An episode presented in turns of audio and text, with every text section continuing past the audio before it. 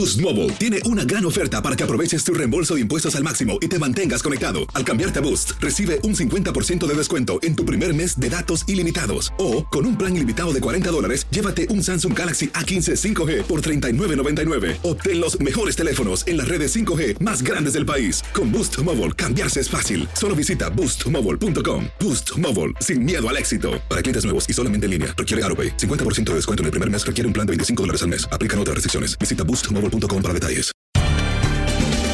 Bienvenidos al podcast de Buenos Días América, la revista radial más completa para los hispanos. Política, salud, economía, tendencia y deporte son algunos de nuestros temas. Bienvenidos.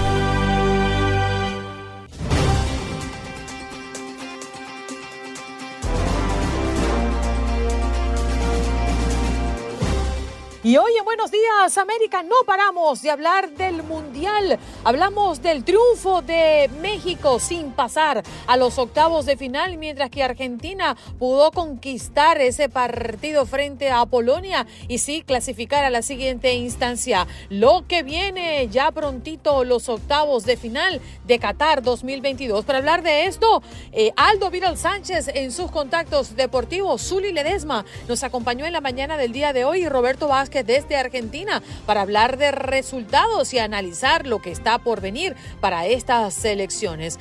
Además, en nuestro programa del día de hoy conversamos con el profesor Rodolfo Guerrero Martínez, vicepresidente de la Academia Mexicana de Derecho Informático Capítulo Jalisco, experto en temas de ciberseguridad, porque un policía estatal de Virginia fue abatido el viernes en un tiroteo con agentes en el sur de California después de asesinar a la familia de un adolescente a quien engañó en redes sociales para fugarse con ella, según la información ofrecida por las autoridades de Riverside.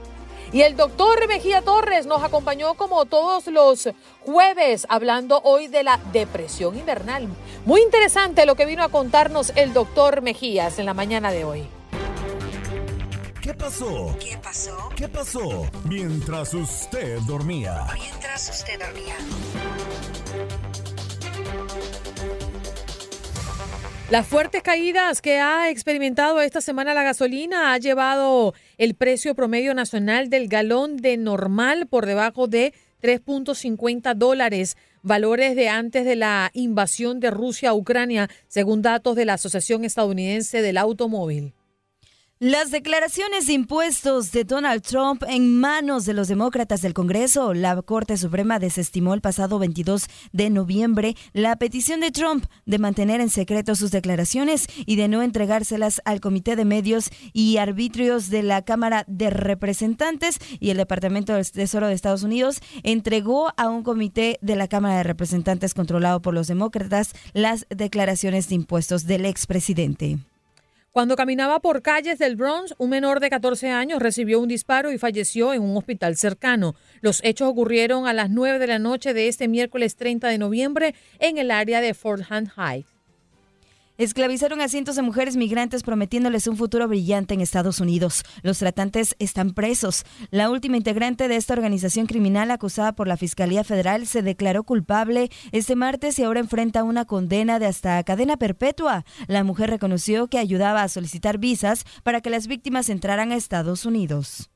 Lo buscan por robar miles de dólares en mercancía en una tienda de Burlington en Hialeah. La policía de esta localidad se encuentra buscando al sospechoso de robar miles de dólares en mercancías en esta tienda en pleno Black Friday. El robo quedó captado en videos por cámaras de vigilancia del lugar y piden a quien tenga información que se comunique al 305-687-2525, lo que pasa en el sur de la Florida.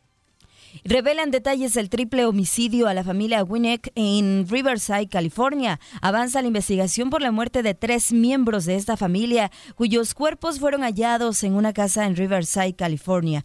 Este miércoles un familiar de las víctimas dijo que la tragedia se dio por un romance inapropiado en Internet. Según autoridades, el presunto homicida, identificado como Austin Lee Edwards y quien falleció tras una persecución de la policía, era un ex oficial de Virginia que se hizo pasar por adolescente para enamorar a una joven de la familia.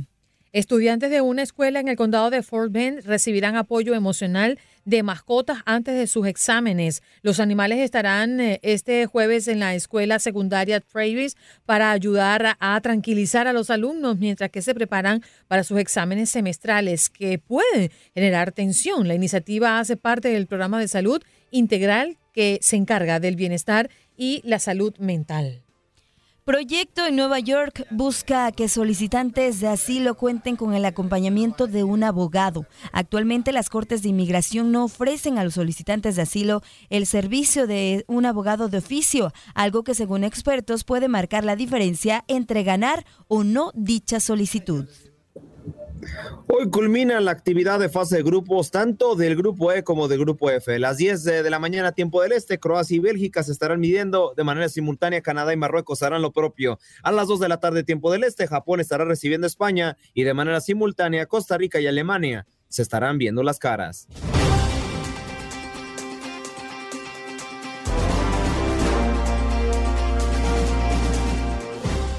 A continuación vamos a tocar un tema muy sensible y creemos que puede servir estos próximos consejos como alerta para que usted no caiga ni de cerca en lo que esta familia cayó. Un policía estatal de Virginia fue abatido el pasado día viernes en un tiroteo con agentes en el sur de California, después de asesinar a la familia de una adolescente a quien engañó en redes sociales para fugarse con ella, según la información que han ofrecido los eh, policías o las autoridades de Riverside. Y es que según la policía, Edwards desarrolló una relación con la adolescente por internet y consiguió su información personal. Entonces, viajó a Virginia a Riverside, donde estacionó su vehículo en la entrada de un vecindario y se dirigió a la casa del adolescente, según este comunicado que ofrecieron. En algún momento las autoridades creen que este hombre mató al abuelo, a la abuela y a la madre del adolescente antes de volver a su vehículo con ella y marcharse. Para hablar un poco de la seguridad y cómo podemos cuidarnos en el Internet, ya tenemos con nosotros al profesor Rodolfo Guerrero Martínez vicepresidente de la Academia Mexicana de Derecho Informático, eh, capítulo Jalisco, experto en temas de ciberseguridad. ¿Cómo está, profesor Rodolfo? Gracias por estar con nosotros esta mañana. Es un placer estar con ustedes en Buenos Días América, saludarlos con mucho afecto y por supuesto hablar de este importante tema. Profesor, eh, relatábamos un poco el caso antes de presentarlo, porque creemos que es muy importante que la gente entienda cuáles pueden ser las consecuencias de ofrecer datos personales e involucrarse con personas que no conocen a través del Internet. ¿Qué es lo primero que nosotros debemos tomar en cuenta cuando algo novedoso aparece en nuestra pantalla? Cuando alguien quiere interactuar con nosotros y definitivamente no los conocemos. Definitivamente los detalles son la clave para la prevención y no ser una, otro dato más, otra, eh, otro elemento más como parte de las estadísticas generales de quienes son víctimas de usurpación de identidad o bien de algún acto de violencia digital. En ese entendido, hay que fijarnos muy bien eh, todos los elementos para desconfiar y no responder en lo absoluto una solicitud de amistad en Facebook o un follow en Instagram o en Twitter. Y desde luego, mucho menos el interactuar con enlaces que de repente nos llegan a través de un mensaje directo, ya que el hecho de darle clic a esa URL que es enviado por un total desconocido nos puede dar también como factor el que se desprenda un virus, un gusano, un troyano y que sin lugar a dudas también nos roben gran medida de nuestros datos personales que tenemos en un smartphone o en una tableta o en una computadora. Así que es bien importante checarnos en los detalles más finos.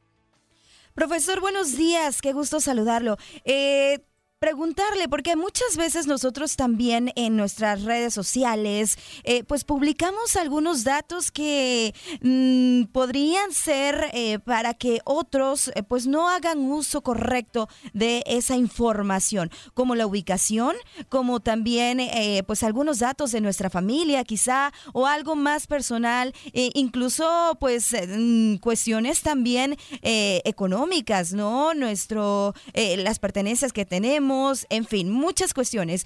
¿Qué es lo que, lo que nos recomendaría sí poder publicar? ¿Qué es lo que no podríamos publicar? Porque pues está también ya, eh, podría ser un contenido delicado o que otras personas lo puedan utilizar de una manera inadecuada. Es, bien importante tener en cuenta que los principales vulneradores o tuteladores de nuestra integridad digital somos nosotros. Si nosotros damos eh, eh, como muestra clara publicaciones en donde demos a conocer nuestra familia, que no nos sorprenda qué tipo de mensajes comprometedores nos puedan llegar o que nosotros vayamos a pensar que existe algún tipo de parentesco. Entonces, cada vez que vayas a comer con los amigos, cada vez que vayas a celebrar algo, en lo absoluto publiques una fotografía. Y algo muy importante, menos cuando hay una persona que no es parte de ese consentimiento y aún así estás publicando esa fotografía donde aparece el rostro de una persona que no deseaba aparecer en ese contexto. Recuérdenlo bien, el hecho de que tú pienses que nada más tienes 20 personas en Facebook y todas son tus conocidos, eso no implica que esas 20 personas tengan el mismo conocimiento de seguridad que tú tienes en la configuración de tu cuenta, por ejemplo. Y es todo un mundo de personas, simplemente el hecho de tener cinco de ellas en una red social, porque justamente hago un perfilamiento de tus hábitos, de las cosas que podrías conocer y a quienes podría comenzar a extorsionar, a mandar mensajes para obtener información y eso me ayude posteriormente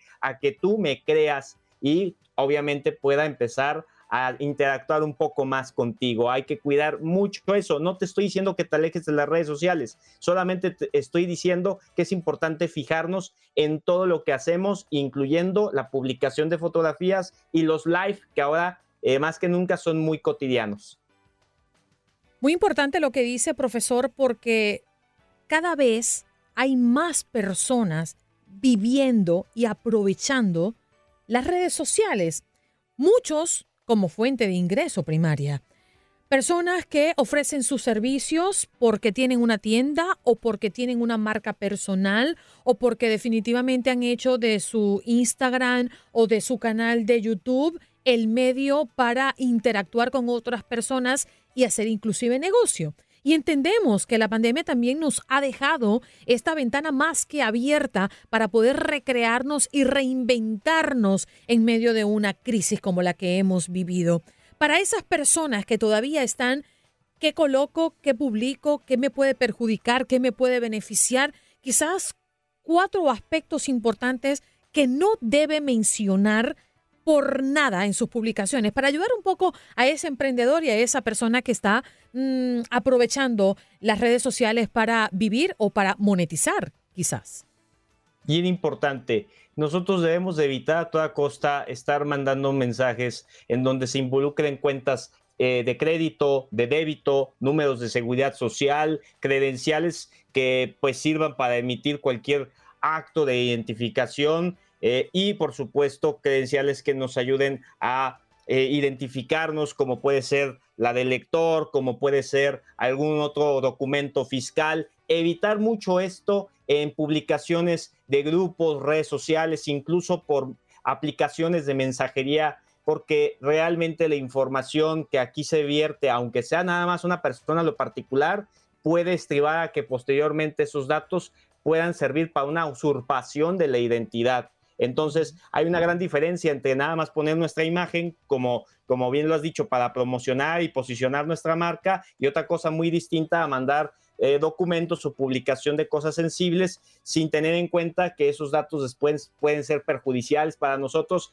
Y ya sabemos que hoy por hoy cualquier cosa que nosotros pongamos en su mayoría no se puede borrar y alguien más podría dar con ese mensaje con esa captura o con esa eh, publicación que tú has hecho tal vez a, un tiempo bastante reciente.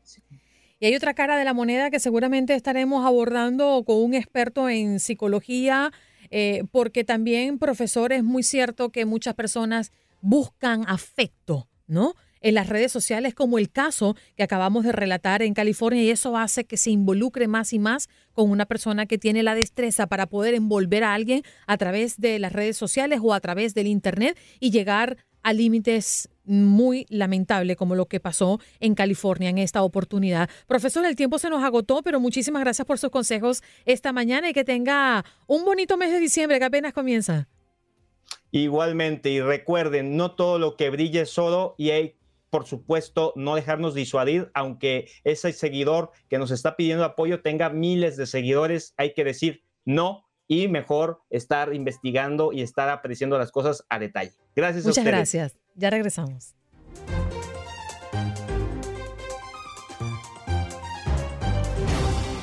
Vámonos de inmediato con uno de los doctores más queridos, esperados cada jueves y que desde bien tempranito le dedicábamos la canción A mí me gustan mayores. Doctor, muy buenos días, ¿qué tal le va? Buenos días, Andreina, y al equipo de trabajo. Eh, muy interesante el programa. Hoy ha, ha, sido uno de los programas más sustanciosos en lo que va de año. Mm. Sobre todo me gustó mucho el tema de la seguridad cibernética o informática. Pero bueno, vamos a lo nuestro. En coordinación con tu equipo de producción, primero déjame agotar la fase protocolar de saludarlo a todos para ganar tiempo. a todo, con mucho, mucho amor. Exacto. Eh, tenía muchas dificultades para conectar, pero gracias a la ayuda del equipo técnico de ustedes logré este enlace. Mira, el tema que quiero tratar hoy es la tristeza invernal, la melancolía invernal, la depresión estacional, como la gente le quiera llamar, el síndrome del SAD, del TAD, como quiera. ¿Qué es lo que pasa en el tiempo de invierno? Ustedes recuerdan que la Biblia, cuando Dios hace el mundo, dice, hágase la luz. ¿Sí o no? Sí, señor. Porque fíjate que la luz es fundamental para todo lo bueno, incluyendo nuestras vidas. Sin la luz solar no sería posible la luz sobre la tierra. Pero la estación de invierno, recuerden que se llama solsticio de invierno. Hay dos solsticios, de verano e invierno. Dos equinoccios que son primavera y otoño. La palabra solsticio viene del griego solsti, que es como tomando en cuenta eh, o en referencia la luz solar. Entonces el invierno es solsticio de invierno porque hay pocas horas de luz solar. El verano muchas horas de luz solar. Entonces son los dos solsticios.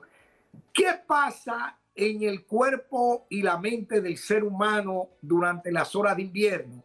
Muchas personas se estima que aproximadamente de un 2 a un 6% de la población mundial, imagínate que ahora somos 8 mil millones de habitantes sobre la Tierra, de un 2 a un 6% es mucha gente que padece la llamada tristeza o melancolía invernal.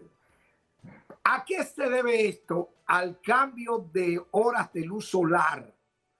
Unas personas son más susceptibles o más vulnerables que otras porque recuerda que cada organismo es distinto. La producción hormonal de cortisona, de, de la producción de hormonas tiroides es diferente, epinefrina, la producción de melatonina, serotonina, cada quien tiene como su dosis, así como hay gente más alta, gente más, o sea, de más estatura, menos estatura, así como tenemos diferencia por fuera, también la tenemos por dentro.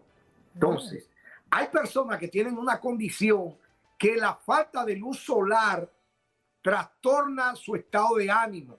¿Cómo tú te das cuenta que tú estás siendo afectado por la estación de invierno? cambia muchos patrones. Por ejemplo, te coge con dormir, no quiere levantarte ni, ni a palo. Hay que echarte agua fría para que te levante. Mi hijo. Otra, te coge con comer mucho. viene un distraimiento o un retraimiento de las actividades sociales. No quieres salir de la casa. El punto número tres, siente que te falta energía, te siente como agotado, pierde interés, tu autoestima baja. Incluso hay gente que tiende al suicidio durante el invierno. Justamente, ¿qué es lo que pasa ahí? Nosotros tenemos una glándula llamada glándula pineal que se estimula o no a través de la luz, pero tiene que ser luz blanca. Andreina, yo te voy a hacer una pregunta. Tú que eres amante de, de las bellas artes. Si tú ves un cuadro con un anochecer y otro cuadro con un amanecer, ¿cómo tú sabes que es un amanecer o un atardecer? Yo creo que los atardeceres tienen los colores más vivos. Creo yo, no sé. Eh, creo yo. por ahí. Pero eh, es una es una pregunta capciosa la que usted me acaba de enviar. Es correcto, correcto. Pero creo que sí, o sea, si me lo imagino, creo que el atardecer tiene colores todavía más vivos. Exacto, anda por ahí. Ajá, a ver. En el atardecer, los colores son arrebolados. Es decir, tienen como un tono anaranjado, más o menos. En el amanecer, la luz es blanca. Por eso se llama alba. Alba viene de, de albor, de blancura. Por eso llama el alba, el amanecer. Le llaman la música de la mañana alborada. Entonces, el atardecer, tuve la luz como amarillenta. En el amanecer, la luz es blanca. Fíjate que tú vas a la ferretería a comprar bombillos de luz blanca y dice daylight. ¿Sí o no? Ujú, Correcto. Ese es otro factor importante. Durante el invierno, como la gente sale menos a la calle, mucha gente tenía tendencia a tener bombillos eh, incandescentes. Es decir, unos bombillos que se calientan mucho y muchos ancianos se descubrió en los centros de ancianos que tenían muchos problemas por el uso de la luz incandescente, que es una luz amarilla que calienta mucho. Ustedes no recuerdan antes unos bombillos que, que si estaban encendidos tú no le podías poner la mano porque parecían brasa de caliente. Ahora los bombillos son de luz fría porque no son, antes tenían un filamento llamado tungsteno, de un mineral llamado tungsteno, por eso le llamaban incandescencia, se calentaba mucho y esa luz amarilla durante mucho tiempo el cerebro la registraba como un anochecer. Entonces siente como que el día se te ha acabado, que los días se te están terminando. La luz blanca es muy importante. Incluso se está usando hoy día la llamada terapia de luz blanca para evitar que las personas caigan en la llamada tristeza o melancolía invernal. Esa luz es muy importante. Se está recomendando hoy día que la gente salga a coger luz de la mañana 15 a 20 minutos al día para evitar caer en la depresión invernal. Lo que pasa, Dime, doctor, es que, claro, pero estamos hablando de la depresión invernal en ciudades o lugares específicamente donde el invierno se hace muy presente. Porque aquí en Miami, si en invierno salgo 20 minutos en la mañana, me achicharro. Oye, una intervención más oportuna que esa no puede. ¿Tú sabes por qué? ¿Por Porque qué? efectivamente ser un detalle interesante.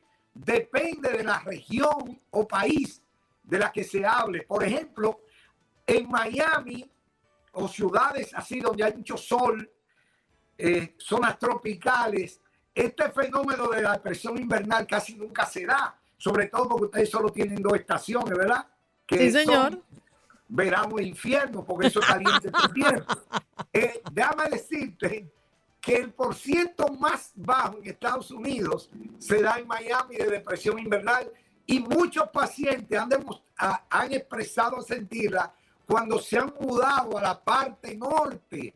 Por ejemplo, que han, se han mudado a Nueva York, a Nueva Jersey, eh, a Connecticut. Entonces comienzan a deprimirse y dice, y dice que extraño mis Sí. playas, mis costas. Cuando se mudan, desaparece. Ya Definitivamente. Y eso pasa mucho en otros países donde el invierno se hace presente casi todo el año y personas pues buscan eh, otros lugares, destinos para poder envejecer y terminar su día, sus días, mejor dicho. ¿Qué pasó, doctor? ¿Qué tiempo tengo para despedirme? 20 segundos. 20 segundos. En los países nórdicos, por ejemplo, en Islandia casi no se ve. ¿Sabes qué han demostrado? La gente de Islandia se come 90 kilos de pescado al año, contrario a un norteamericano que apenas come 24 kilos al año. Se cree que el aceite eh, omega 3 ayuda muchísimo a evitar la depresión invernal. Ay, qué maravilla y qué buen dato ese, doctor. 3. Sí, señor. Gracias, doctor. Un abrazo para usted. Gracias a ustedes, bye. Ay, doctor Mejía Torres, siempre lo esperamos con tanto cariño cada jueves. Tienes? ¿Qué tienes? Bajo la manga. ¿Qué tienes debajo de la manga, Aldo Beetle Sánchez? Ahí les va, ahí les va. Creo que es un dato, eh, son dos datos precisamente, algo que posiblemente no sabían. Y es que la selección mexicana ayer cumplió un total de 405 minutos sin anotar gol en una Copa del Mundo. Además, también que se rompió un récord porque la última vez que la selección mexicana había vacunado a un rival en Copa del Mundo desde tiro libre fue en, la, en 1966 en la Copa del Mundo de Inglaterra. Así que bueno, se rompió una racha sumamente negativa y otra, pues buenas noticias para un jugador individual como Luis Chávez. Así que ahí le está. En resumidas cuentas, México vuelve a anotar de tiro libre en una Copa del Mundo desde 1966 y no anotaba gol desde hace 405 minutos. ¡Vamos contigo, Janet! ¿Qué tienes? ¿Qué tienes? Bajo la manga. Bueno, amigos, es que estamos arrancando diciembre, la recta final del año. Ya viene el maratón Guadalupe Reyes. ¿De qué se trata? Pues de mucha comida, bebida, celebración durante 25 días, del 12 de diciembre, el Día de la Virgen de Guadalupe, al 6 de enero, Día de Reyes. Así que es una celebración muy mexicana, pasando por las tradicionales posadas, Nochebuena, Navidad, Día de los Santos Inocentes, cena de fin de año y la celebración del Año Nuevo. Por eso esos días, pues, que se suben varios kilitos de más. La recomendación de los nutriólogos es desayunar ligero, un yogurcito, puede ser, porque la tarde y noche seguro habrá mucha comida entre atole, ponche y muchos más antojitos. Así que se viene el maratón Guadalupe Reyes. Ay, qué rico, Navidad. Mucha bebida. Señor.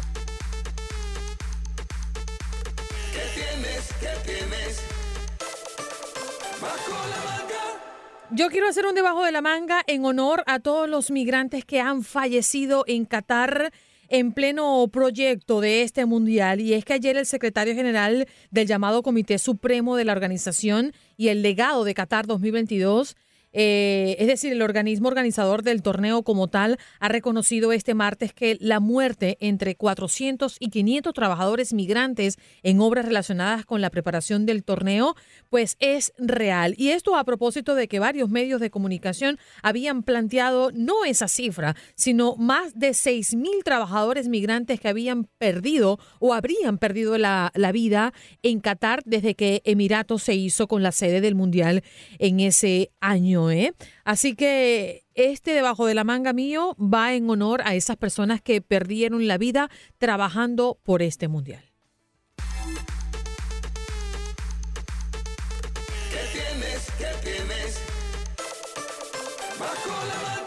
Vámonos de inmediato con Roberto Vázquez. Si alguien llega inflado hoy a Inutilandia, ese es este señor. Roberto, muy buenos días. ¿Qué tal te va? Bueno, no, no sé si inflado, pero notarán que estoy sin anteojos. Ayer Eso. en los festejos, en los festejos, pisé No. mis anteojos. Oh, te quedaste ciego, aquí. Roberto. Me quedé ciego, no porque son, son los anteojos de leer, que ya los voy a tener hoy por el mediodía, pero digamos que eh, en tanto festejo de uno tiene, ya a esta edad, Andreina, Janet, Mm. a esta edad uno ya tiene anteojos de lejos, anteojos de cerca y anteojos para encontrar los anteojos. Y anteojos para el sol también. Anéxaselo.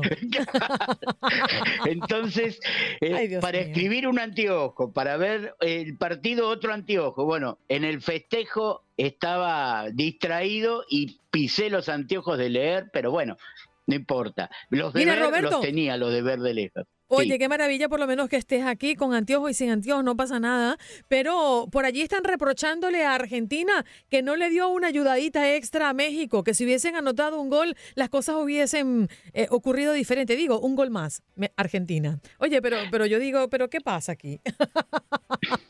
No, es verdad, eh, desde lo numérico es verdad, hasta que hizo el, el- el gol Arabia en el descuento.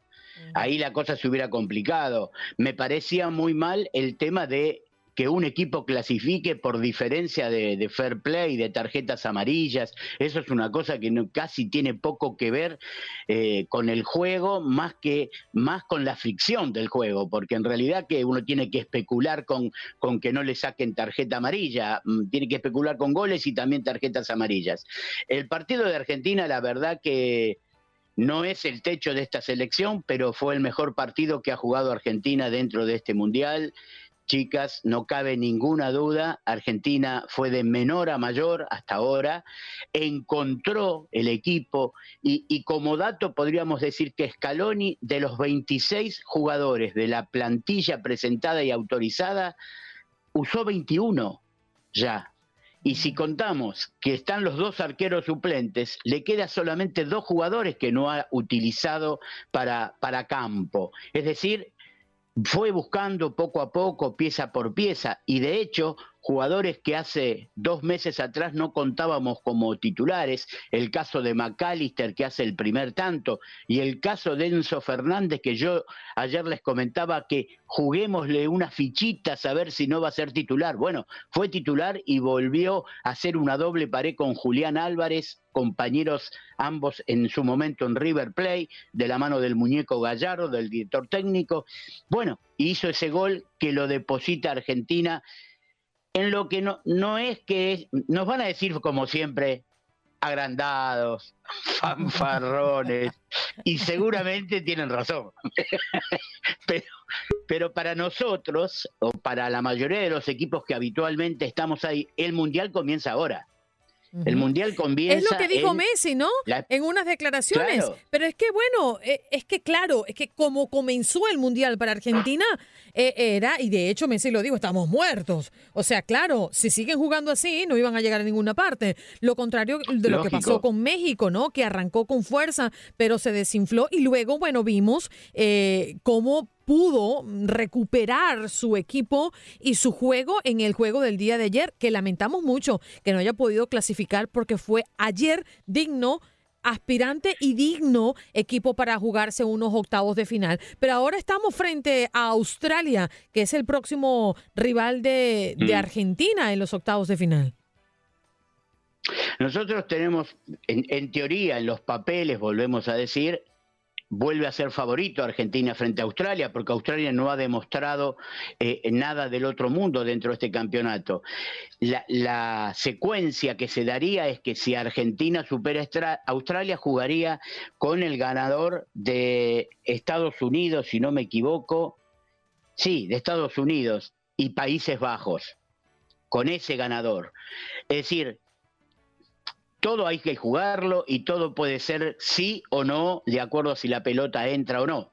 Pero en esa secuencia tampoco estamos jugando eh, con favoritos, ¿no? Jugar con Estados Unidos o con Países Bajos en este momento. Después vendría el otro cruce, porque ahí se podrían cruzar con Brasil en cuartos de final. Y ahí sí, ahí ya estamos de cara a cara, de igual a igual, con lo cual, eh, independientemente que uno puede no llegar porque una pelota eh, deja fuera a un, a un equipo, a una selección, todo haría indicar que eso va camino a ese choque. El partido de México de ayer, México creó aproximadamente unas siete situaciones de gol siete situaciones sin contar las dudas en los penales, las dudas en, los, en el gol anulado, pero no cabe ninguna duda que si se hubiera puesto arriba en ese momento, no hacía falta que nosotros hiciéramos el tercer gol.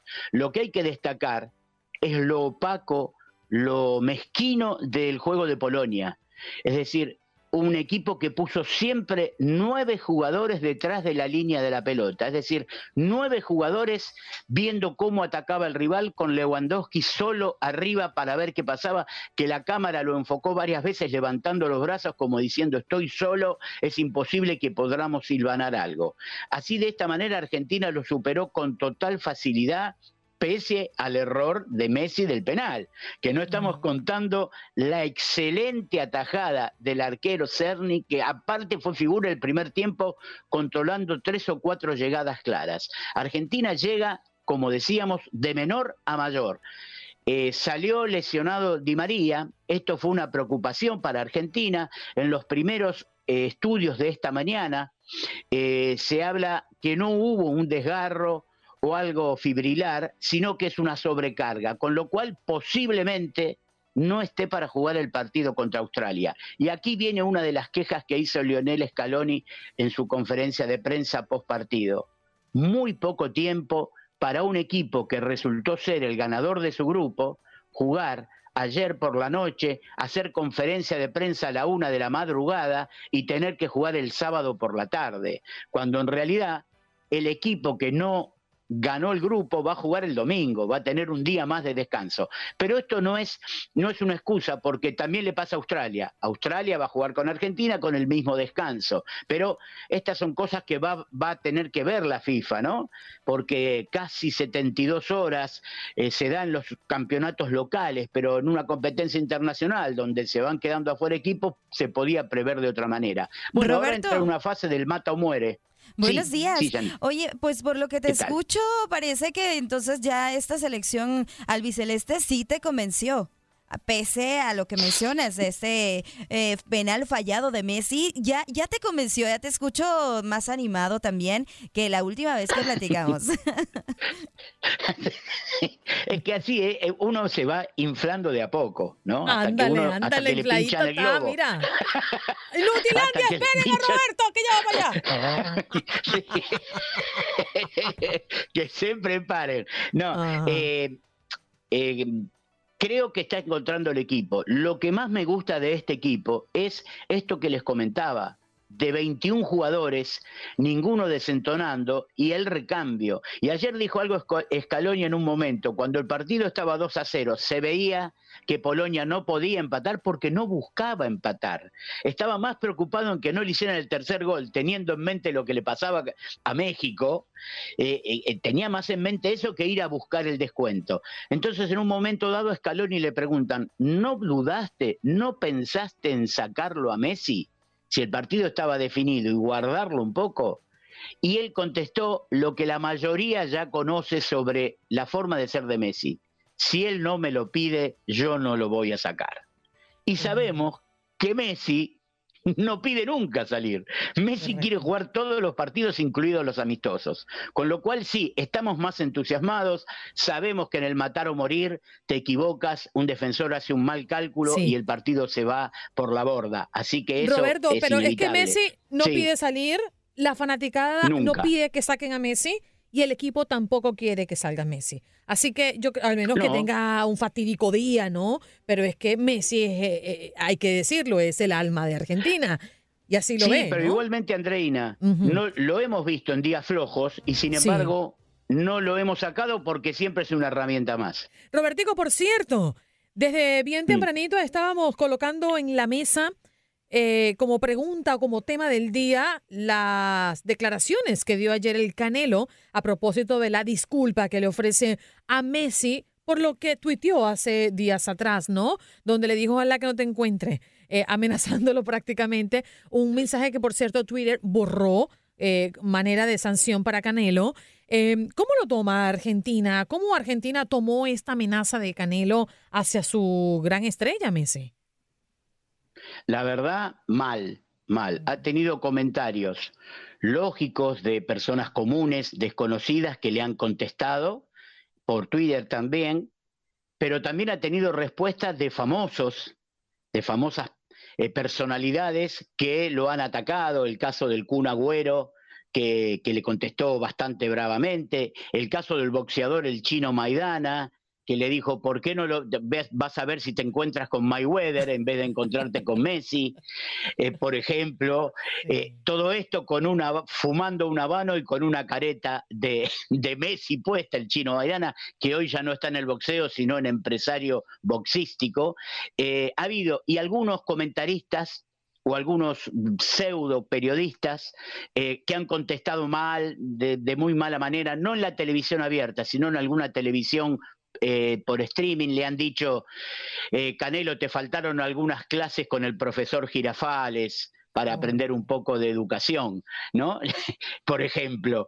Eh, creo que no nos tendría que tener tan desacostumbrado porque Canelo es propenso a este tipo de cosas, pero siempre previo a las, a las peleas, ¿no? Porque el boxeo se nutre mucho de estos comentarios para atraer taquilla, para atraer periodistas. Acá fue extraño para los argentinos porque en líneas generales Messi no tiene antecedentes de este tipo de, confrontación, de violencia, de ataque y de herir a otro país. Entonces, en otro, con otros jugadores se podría entender, pero con Messi la verdad creo que fue usar una imagen que era correr una playera con el botín cuando se lo estaba sacando, pero no iba más allá de eso. Cayó mal, la, la, respuesta de Canelo en estos días de, pidiendo disculpas suaviza todo, creo que todo queda acá y bueno, por las dudas espero que Messi no, no antes. Boost Mobile tiene una gran oferta para que aproveches tu reembolso de impuestos al máximo y te mantengas conectado. Al cambiarte a Boost, recibe un 50% de descuento en tu primer mes de datos ilimitados. O, con un plan ilimitado de 40 dólares, llévate un Samsung Galaxy A15 5G por $39.99. Obtén los mejores teléfonos en las redes 5G más grandes del país. Con Boost Mobile, cambiarse es fácil. Solo visita boostmobile.com. Boost Mobile, sin miedo al éxito. Para clientes nuevos y solamente en línea, requiere AroPay. 50% de descuento en el primer mes requiere un plan de 25 dólares al mes. Aplican otras restricciones. Visita boostmobile.com para detalles. Cerca de Canelo porque lo perdemos a Messi, se anda cerca de Canelo. Con un solo derechazo, ¿no es así, Janet? Yo creo que, bueno, imagínate. Menos mal que no se le ocurrió atravesarse, o sea, antes de la disculpa, porque si no, una tragedia hubiese ocurrido. Una mano de Canelo, el pobre pequeño Messi, o sea. Sí, es verdad, es verdad. Este, eh, si se hubieran, e igual es difícil, ¿no? Porque acá hasta se sacaron cálculos de a cuántos miles de kilómetros estaba Messi de Canelo como para preocuparse o no, ¿no? Porque estaban bastante lejos y, aparte la custodia que tiene habitualmente Messi como los grandes jugadores de elite, no creo que se lo hubieran hecho fácil a Canelo. Pero es una bravuconada que no pasa más allá del comentario periodístico. Roberto, te damos las gracias por conectar con nosotros. Sé que no aguantas las ganas ya de que sean las 10 de la mañana. Te deseo, bueno, les deseo suerte a ellos, la verdad, porque hoy creo que mm, deben prepararse para recibirte, ¿cierto? No, no, no, no, esto no, no es así, o sea, más allá, más allá, más que los, los muchachos de Inutilandia, y algunas, algunos amigos mexicanos que por mis redes me habían hostigado un poco, bueno, a, oh. eso, como decimos en Argentina, ya los atendí. Ya, ah. los, atendí a, domicilio, pero a los amigos de Inutilandia y a los amigos de TUDN, no, esto es una labor nuestra donde uno tiene que tratar de sacarse la playera. No me quiero ir sin comentarles el estado de salud de Pelé, que está eh, en, un análisis, en un estudio generalizado. No tiene nada que ver con aquel tumor de colon que le detectaron hace un año, que tuvo quimioterapia. Está en un estado grave porque tiene 82 años y, a esa edad todo puede ser posible. Este, tiene una enfermedad extraña que es una inflamación general de todo el cuerpo. Está en estado de observación, sus hijas han hablado y bueno, esperemos que pueda salir de esta también. Edson Arantes de nacimiento, más conocido como Estás escuchando el podcast de Buenos Días América, la revista radial más completa para los hispanos. Escúchanos en las diferentes plataformas: Euforia, Spotify, TuneIn y iHeartRadio. Tu DN Radio. Vivimos tu pasión. Dicen los grandes, la liga se gana partido a partido. Partido a partido. En Buenos Días América, Contacto Deportivo.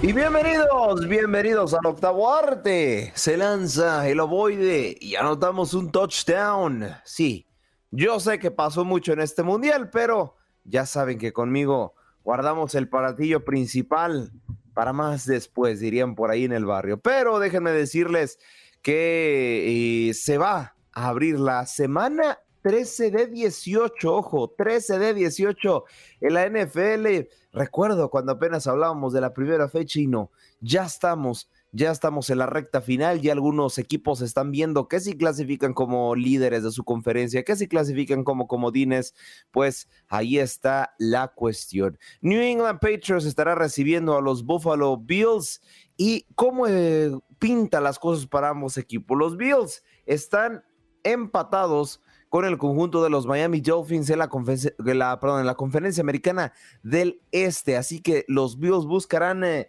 ganar este encuentro para por lo menos ahí hacerle mella al conjunto del sur de la Florida.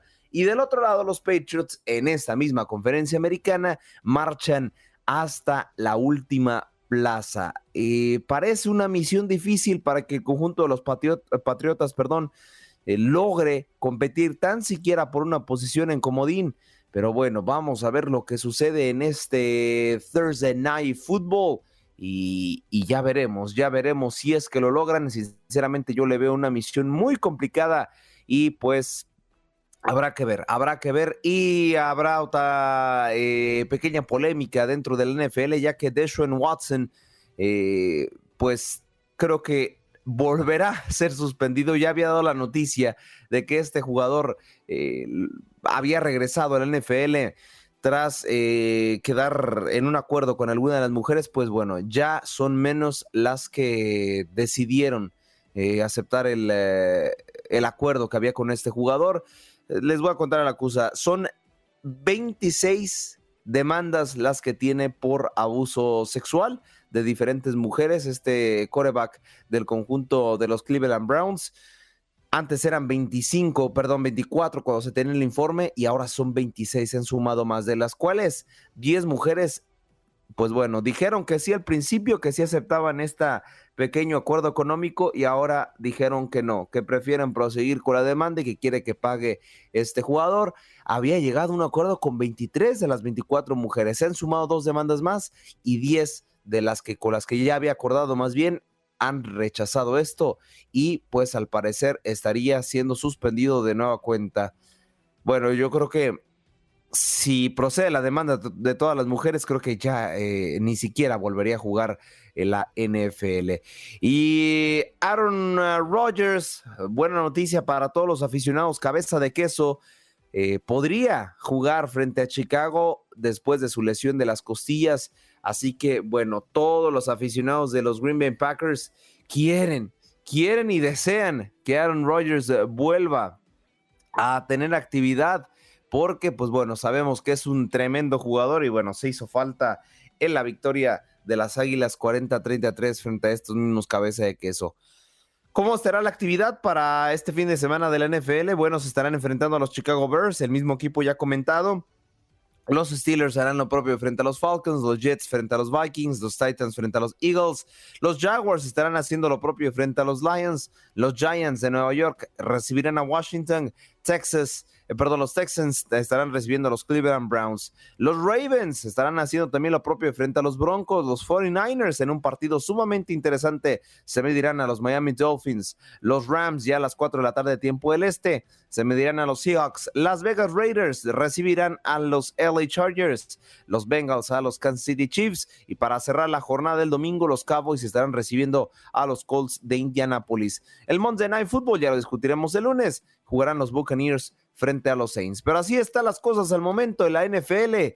Vamos a ver cómo tiene este cierre de temporada. Al momento los equipos que estarían clasificando a la siguiente ronda, todos los líderes de la conferencia, Titans, Ravens, Chiefs, Dolphins, habrá que checar cuántos comodines tendremos en la americana y la nacional. Eagles, 49ers, Vikings y Buccaneers también están pensando ya en postemporada. Yo sé, yo sé que comemos ansias de platicar de lo que fue el Mundial. Eh, la actividad mundialista del eh, día de ayer y el día de hoy, por supuesto. Pero ya saben que conmigo el plato principal lo guardamos hasta el final, el postrecito más bien, porque se jugó una jornada más de la NBA y hay varias noticias de las cuales hay que estar al tanto. Y es que, a ver, hay un club y hay un jugador que están imparables esta temporada. Jason Tatum de los Bostons, de los Celtics de Boston, perdón, no tiene quien lo pare en esta liga. Tiene un total de 49 puntos sumados el día eh, de ayer miércoles, incluyendo también 8 triples y bueno, 121, eh, prácticamente 121 metros recorridos entre ida y vuelta de la cancha. Imagínate tú, nada más. Eh, pero bueno, eh, la al final la, victoria de los Bostons, los Celtics de Boston, perdón, ando cambiando la, ciudad con el nombre, 134 a 121 con el Miami Heat, un partido sumamente movido y que bueno, creo que al final terminó por imponerse el jugador y el club que tuvo mayor efectividad. Nada más y nada menos que 55% de efectividad. Y también 46 eh, de 83 tiros de campo ganado en los cinco encuentros seguidos y 14 de los últimos 15. Ahí nada más está la racha del equipo de Boston. ¿eh? Y así que con esto, eh, Jalen Brown terminó con 26 tantos y Malcolm Brogdon terminó con 21, incluyendo también los 22 triples de Boston.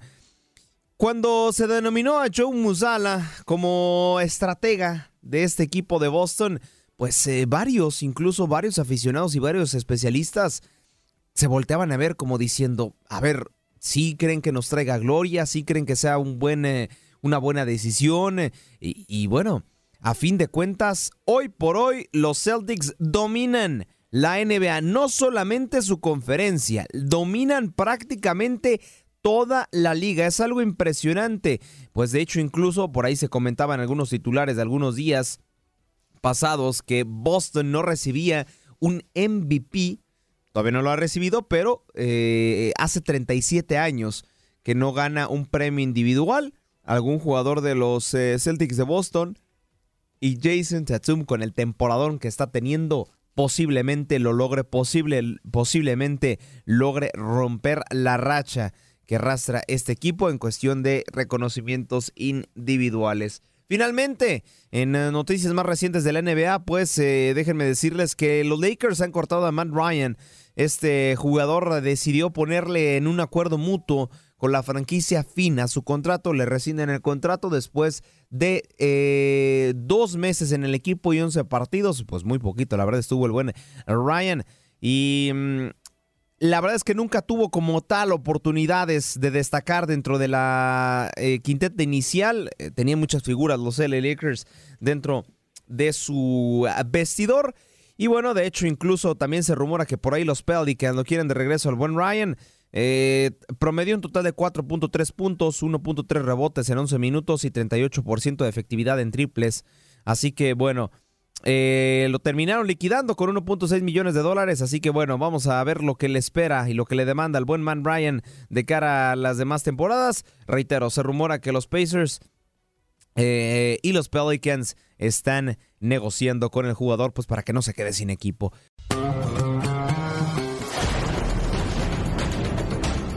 Amigos de TUDN Radio, terminó el partido. Polonia pierde con la Argentina 2 a 0 y Reinaldo Navia nos cuenta qué pasó en el juego. Sí, prácticamente como te decía Gabo, ah, hubo una sola selección en, la cancha, ¿no? y fue la selección de Argentina que prácticamente fue la que buscó, la que atacó durante los 90 minutos. Polonia ni metió las manos, jugó a, prácticamente al, 0 a 0, ¿no? al empate y le terminó resultando. Más allá del resultado negativo, termina pasando Polonia, pero la verdad es una vergüenza, o sea, prácticamente ni, vimos al Dibu Martínez en el partido, no llegó prácticamente Polonia y bueno, y eso hasta un penal prácticamente Leo Messi. ¿no? Sí, de hecho la figura de este grupo se vuelve también Chesney, ataja el penal a Leo Messi, también había atajado un penal a los árabes y los goles fueron de McAllister y de Julián Álvarez para darle la victoria al conjunto argentino que intentó todavía hacer el tercero, teniendo la posición, pero ya no pudo caer la anotación. Y bueno, Argentina jugará contra Australia, Polonia va a tener que enfrentar a Francia. Tu mundial, el hashtag.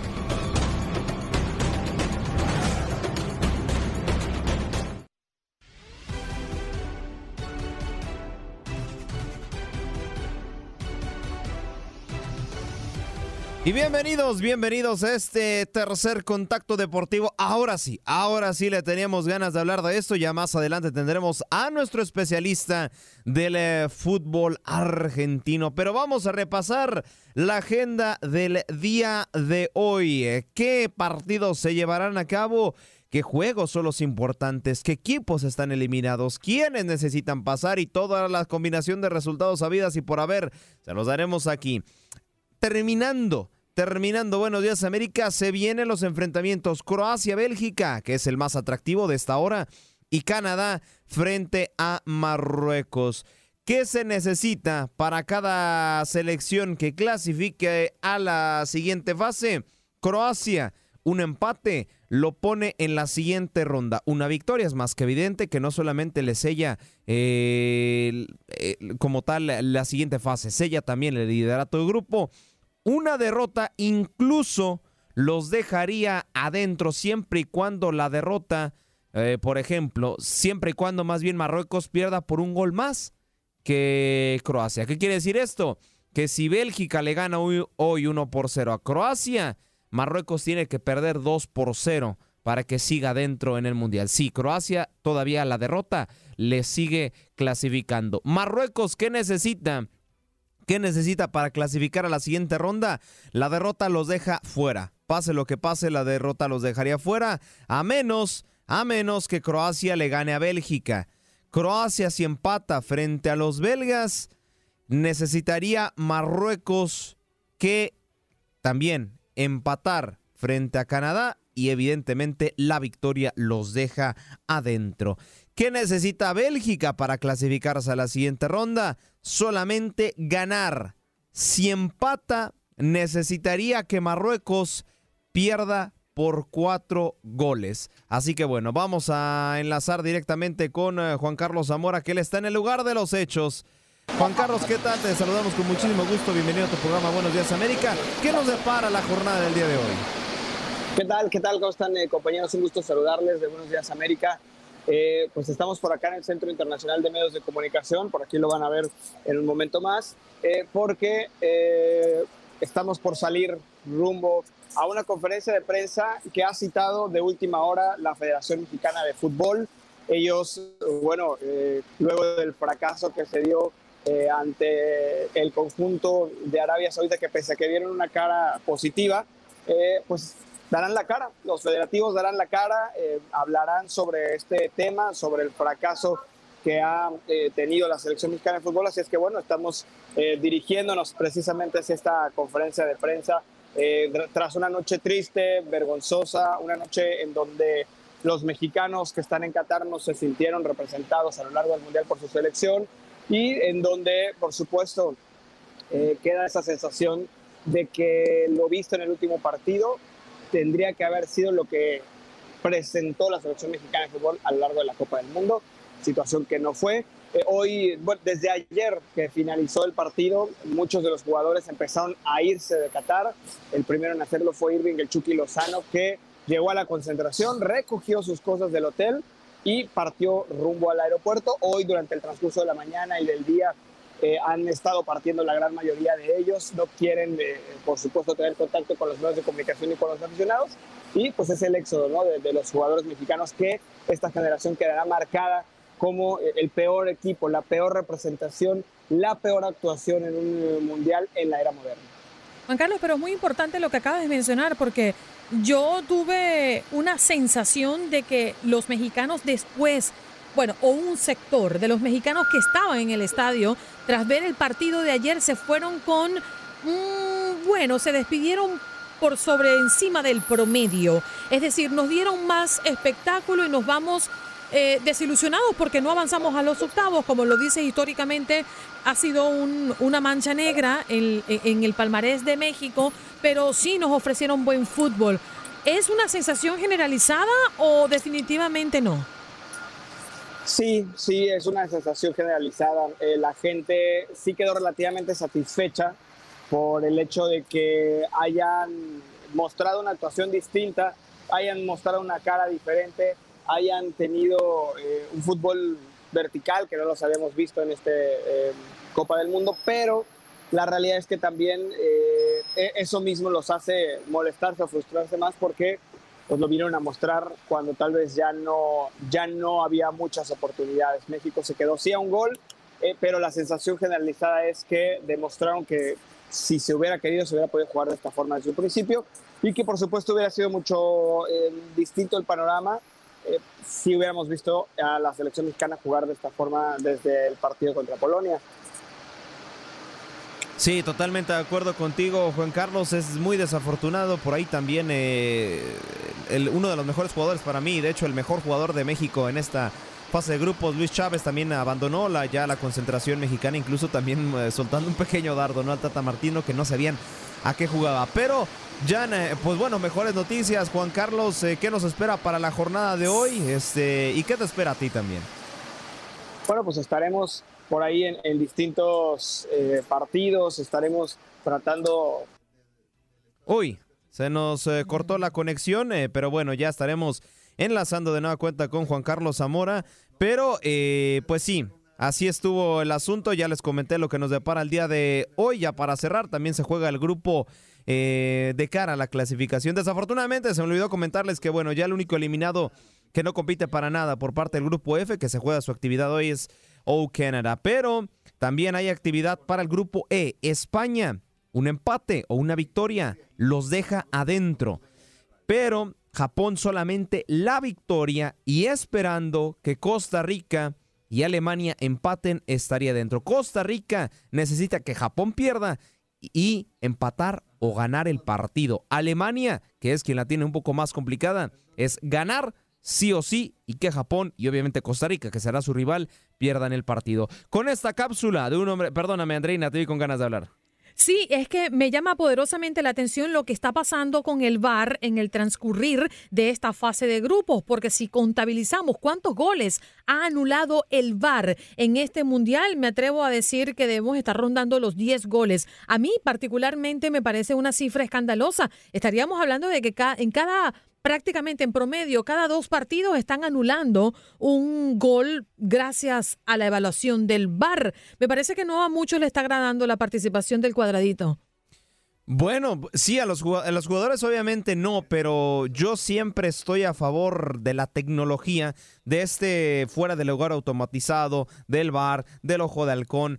Hace un juego más justo. Por más que digan muchos puristas que el fútbol también tiene su error, etcétera, etcétera, hay disciplinas que forman parte de, la tecnología. El fútbol americano, el béisbol, creo que el fútbol no ha perdido esa esencia con esta tecnología, al contrario, creo que le da más y creo que es más justo para todos, aunque nos quiten o nos, o nos den goles, creo que es justo para todos. Y si les parece, con esta cápsula de uno de los jugadores fundamentales de Argentina, despedimos este contacto deportivo. Que ruede el balón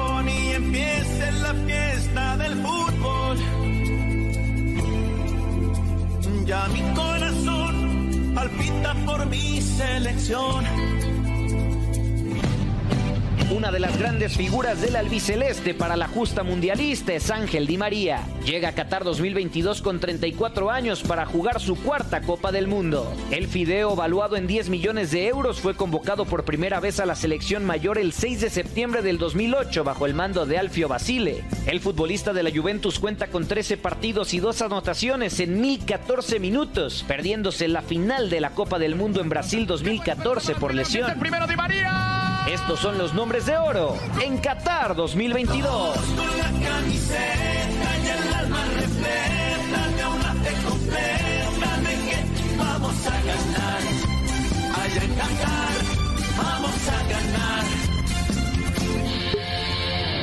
Rueda la pelota en el territorio mundialista para hablar de lo que pasó el día de ayer con la selección mexicana en su eliminación 2 por 1 frente a Arabia Saudita. Y quién mejor que nos dé también eh, nos dé esta voz de la experiencia, la voz autorizada. Le damos la bienvenida a Javier El Zuli Ledesma. ¿Qué tal, Zuli? ¿Cómo estás? ¿Qué tal? ¿Qué tal, Aldo? ¿Qué tal, Andreina? Janet, ¿cómo están? Muy buenos días, un gusto saludarlos, la verdad. Un poco triste, la verdad, por todo lo que ha acontecido con esta selección mexicana. Eh, pues sí, bien lo comenta el Zuli que fue un eh, partido de desafortunado, ¿no? El eh, día de ayer donde sí, la selección mexicana nos estaba ilusionando prácticamente al minuto 55, donde Luis Chávez termina por anotar, me atrevería a decir, al momento el mejor gol de la Copa del Mundo, ¿eh? sin exagerar. Al momento para mí es el mejor gol que nos ha dado este Mundial de Qatar eh, 2022. Sí. Yo estoy de acuerdo contigo. Uno de los mejores goles que, que nos ha dado este mundial y que a mí lo que me pareció extraordinario es primero cómo salió México al campo. Luego, cómo logró apoderarse del partido. En cinco minutos hicieron dos goles y casi en diez minutos hacen tres goles. Sí. Lo que pasa es que, bueno, le dieron posición adelantada, pero definitivamente fue una México que hemos querido ver desde el arranque de Qatar. Qué lástima que no salió así, con tanta gallardía y empoderamiento desde el primer partido, porque hoy estaríamos hablando de México en octavos. Sí, qué bueno. No sé qué tan felices estuviéramos de, de hablar que México estuviera en octavos eh, enfrentando a Francia, pero eh, sí, de todas formas creo que era la misión pasar a la siguiente ronda. Eh, no se logró. Eh, esto es, y sí bien lo comenta Sandrina, me parece que, que México, pues así debió de haber salido a jugarle de tú por tú, sin miedo, a la selección de Argentina contra Polonia. Pues bueno, eso es un rival duro al cual creo que el 0 por 0 era, era aceptable, pero Argentina tenías que irte a morir en la cancha y México en ese partido salió con, salió con miedo, pero ya en el eh, último partido frente a Arabia Saudita, pues bueno, se dieron las cosas entre sí que no, porque bueno, al final México estaba al frente, no tenía gente atrás y terminaron por eh, vacunarlos ya en, la última recta. Y si hubieran acabado ese tercer gol, hubiera sido otra cosa. Pero, miren, de todas formas, tenemos al Zuli, ¿eh? tenemos al Zuli porque ahí les va lo que pasó en el partido de ayer entre México y Arabia Saudita.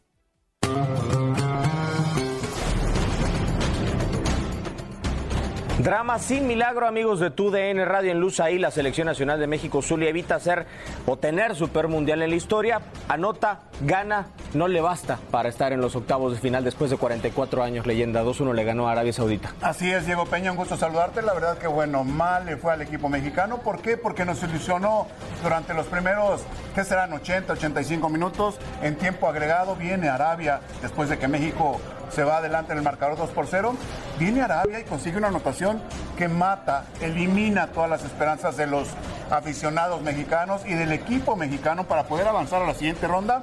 Algo que era un objetivo del equipo del Tata Martino. Totalmente de acuerdo. Fueron muchos errores de Arabia Saudita, pero también reconocer, Zuli, el portero Alowais, el poste, el fuera de lugar, se le atravesaron en la última media hora de juego al equipo de Martino.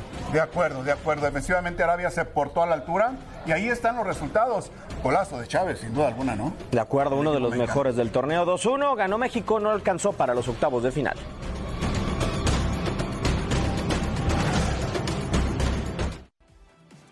Y ahí tenemos, ahí tenemos el análisis por parte de nuestros compañeros Diego Peña y el Zuli. Vamos a ver si te tenemos Zuli.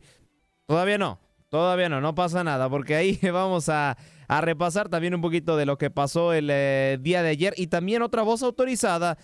Sí, y muy familiar para todos los chivermanos. Ricardo Peláez se hizo presente y dijo algunas verdades que la verdad ya era hora de escucharlas, pero ahora de manera pública. Sigamos quitando descensos, sigamos teniendo 70 mil extranjeros en cada club, sigamos eh, creyendo esa falsa idea de que a los mexicanos los tenemos que debutar en la selección mayor ya cuando cumplan más de 23 años.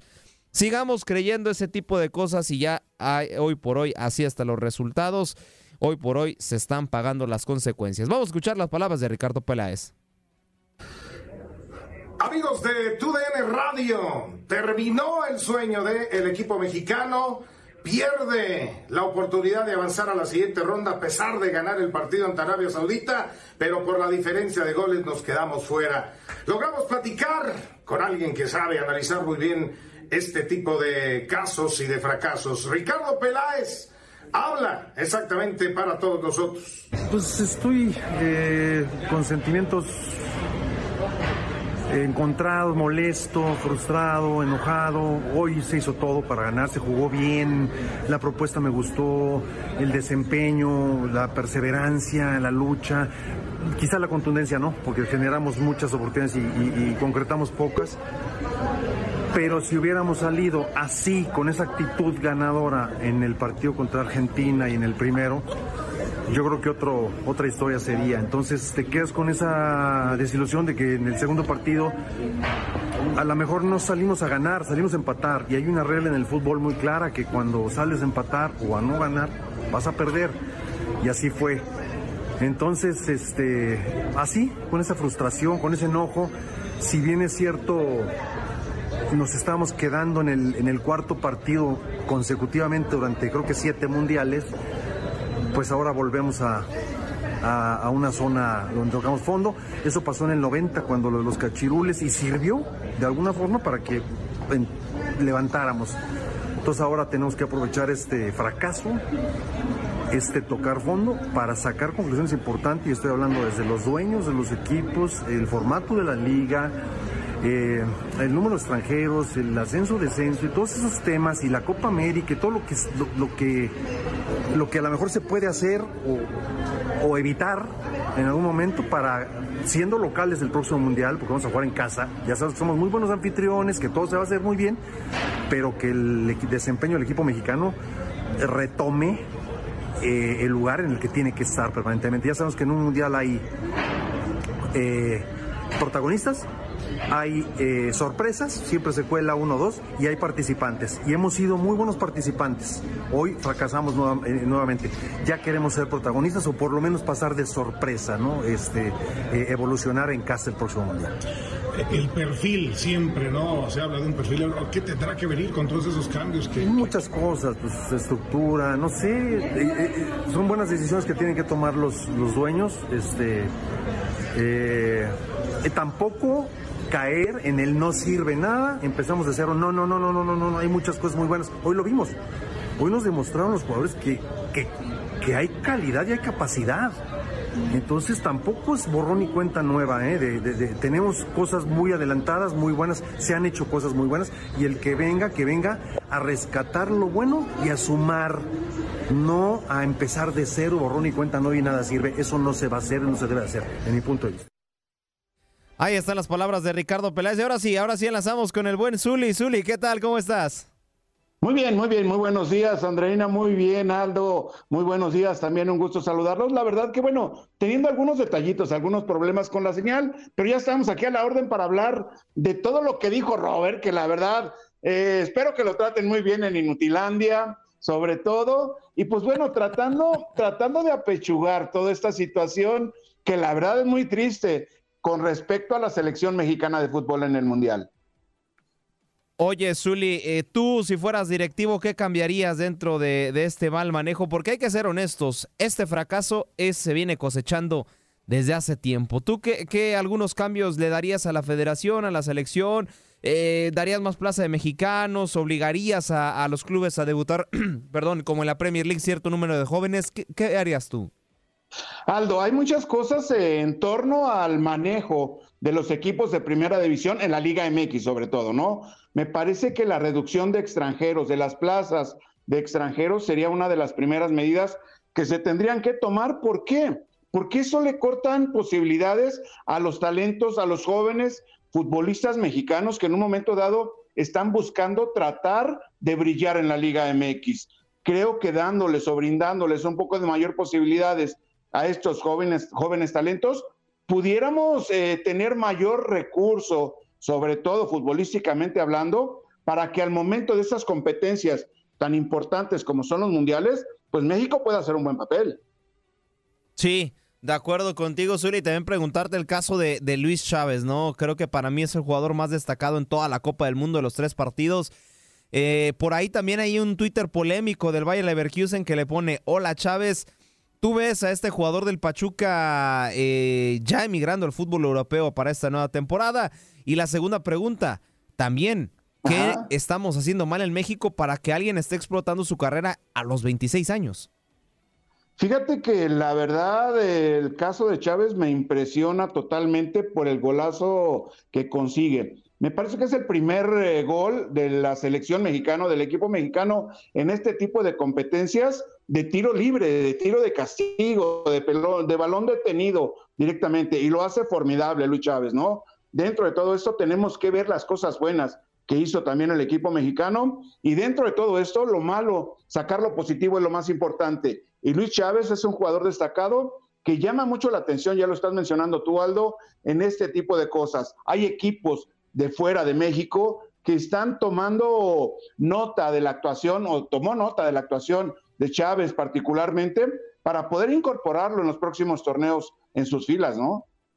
Sí, ojalá de serle el mayor de los éxitos a la buen Luis Chávez, que sí, tuvo un mundial sumamente destacado. Bueno, Zuli, te agradecemos por tu paciencia y por haberte levantado un poquito más temprano de lo que estás acostumbrado en Utilandia. Reitero el agradecimiento y bueno, siempre aquí estará tu casa. Buenos días, América.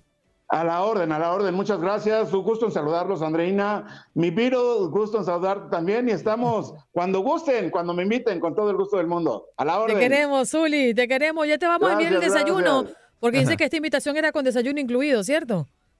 Sí, claro, claro. Ándale. ya habrá oportunidad, Andreina. Muchas gracias.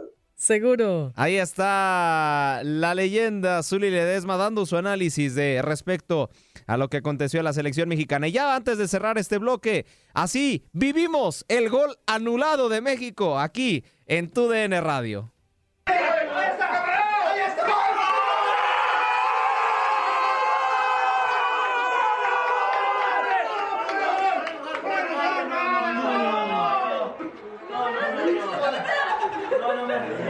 Ah.